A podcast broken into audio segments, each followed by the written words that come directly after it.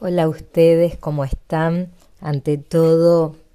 quería decirles que ha sido un gustazo poder compartir ese pequeño espacio del MIT junto a ustedes.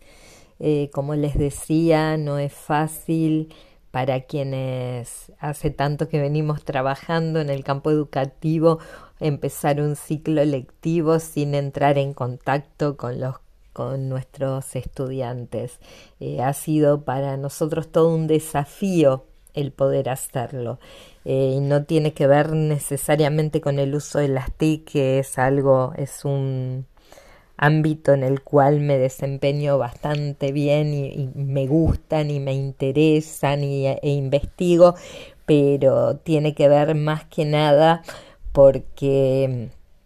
la presencialidad del aula, el encuentro, las miradas cuando uno está explicando, los gestos, los tonos de voz, este, hablan y dicen lo que necesitamos saber los docentes para poder saber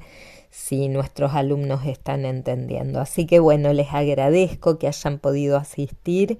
eh, y que hayan podido por lo menos escuchar estas primeras explicaciones que les di eh, en, un casi cara a cara.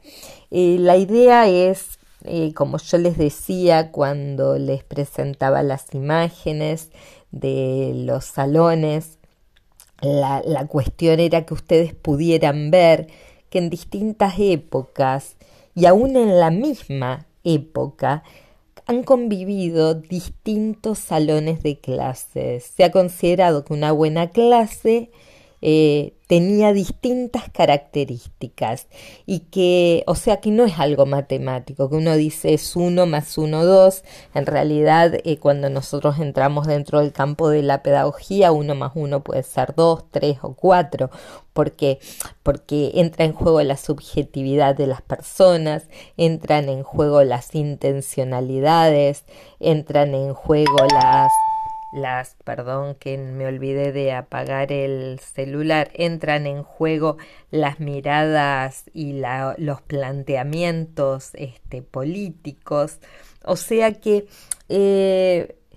hay un confluir de distintas perspectivas que, aunque uno no lo sepa, se ponen en juego a la hora de dar clases. Entonces, en un contexto histórico determinado, puede haber determinada perspectiva acerca de Qué, se pretende formar en la escuela, a quiénes, con qué características, para qué tipo de sociedad. Y entonces las, las prácticas pedagógicas tienen un estilo, hay una arquitectura, hay una organización escolar y también hay este, materiales didácticos que hacen a ese trabajo. Por ejemplo, ustedes vieron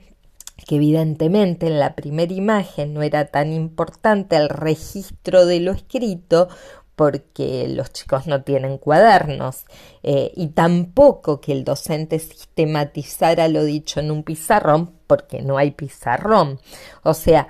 eh, y no hay, eh, no solo porque a lo mejor no se les hubiera ocurrido, sino porque en ese momento se entendía que enseñar tenía que ver con una explicación y que tal vez aprender tenía que ver con una repetición de lo dicho por el maestro. Y que a lo mejor el foco estaba más puesto en lo disciplinario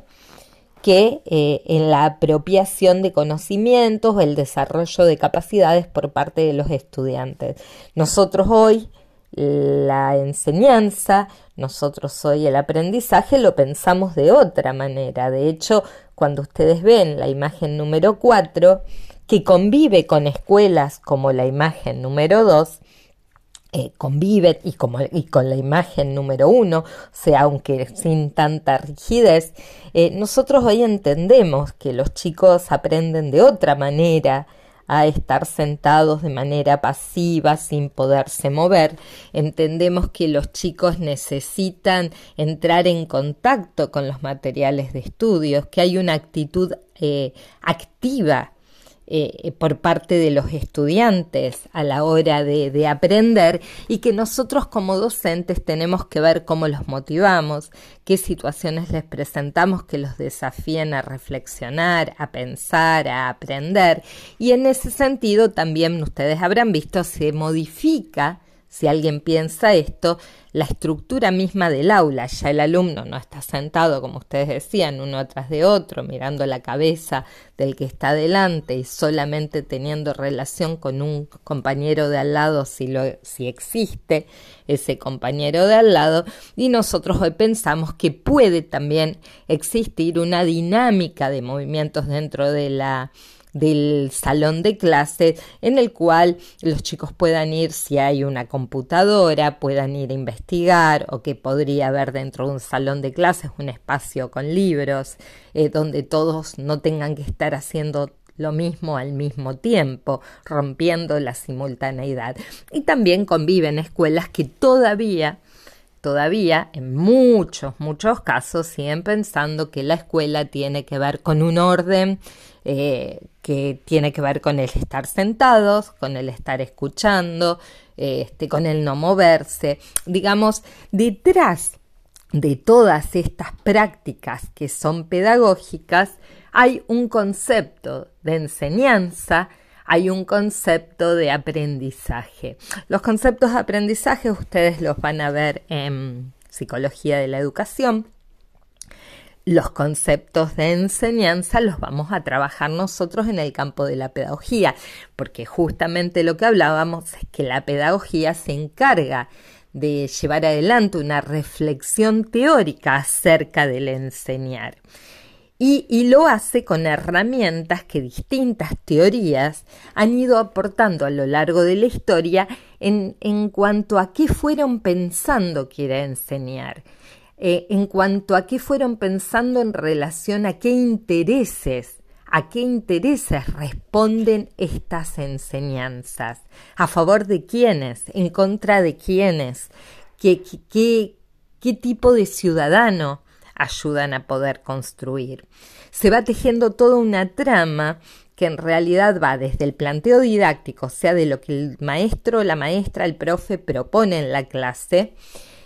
con eh, lo que proponen los gobiernos, los estados, acerca del país que esos gobiernos y esos estados están queriendo gobernar.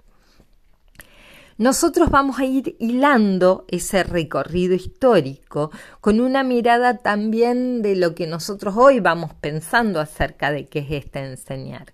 La invitación en esta clase va a ser esa. Yo les voy a dar unos materiales eh, y les voy a indicar ya por escrito lo que tienen que leer. En esa lectura lo que yo les pido es eh, lo que ustedes van a encontrar como consigna de trabajo en el tablón trabajo de clase, que la idea es que lo puedan hacer para la semana que viene de tal forma que podamos seguir trabajando. Un abrazo a todas y a todos.